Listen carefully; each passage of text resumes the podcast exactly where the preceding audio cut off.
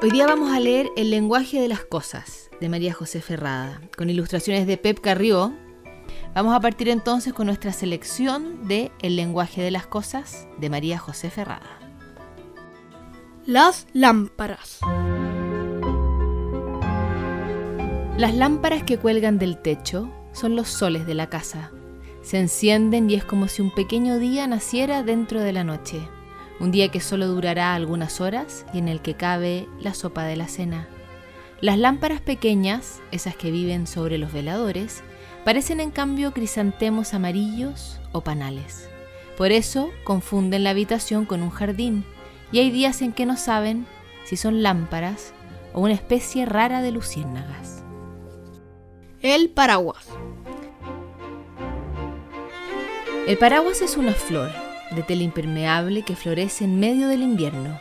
Comienza la lluvia, clap, clap, clap, y los paraguas abren sus pétalos, flop, flop, flop. Las personas que lo saben olvidan por un momento que es invierno, incluso olvidan que son personas y se sienten abejas, orugas, mariposas bajo un árbol. Llueve, llueve. Las personas salen a la calle, abren los paraguas, van de la escuela al parque, del parque a la panadería clap, clap, flop, flop, y es un jardín que parece caminar. Los relojes. Los relojes tienen en el corazón un saco de horas.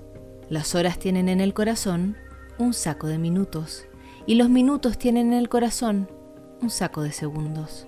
Cada día el reloj los prepara y los hace salir muy ordenados. Es por eso que después de las 7 de la tarde son las 8 de la tarde y no al revés. El reloj cuenta como el tiempo sale de su corazón.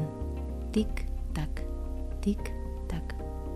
Piensa en los minutos, las horas, los días que se suceden unos a otros y con su voz ronca y solemne, voz de reloj, dice la palabra Perfecto. Las tazas.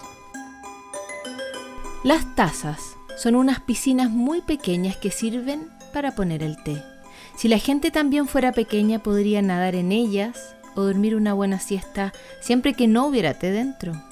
Tienen una sola oreja y por eso escuchan la mitad de las conversaciones.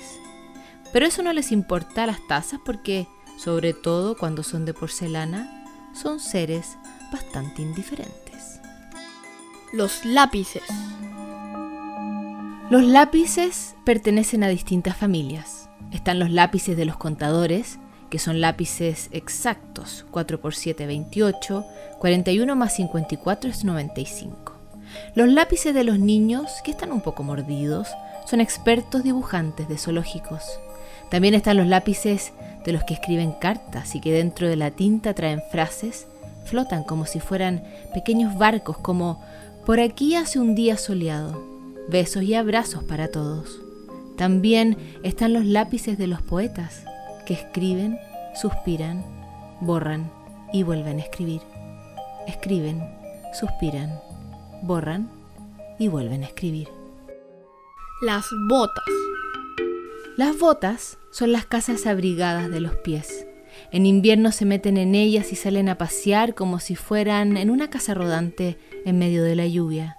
Si las botas son cómodas, los pies pueden caminar y dormir dentro de ellas al mismo tiempo y soñar que atraviesan pequeños lagos o ríos que brotan brillantes justo en mitad del pavimento.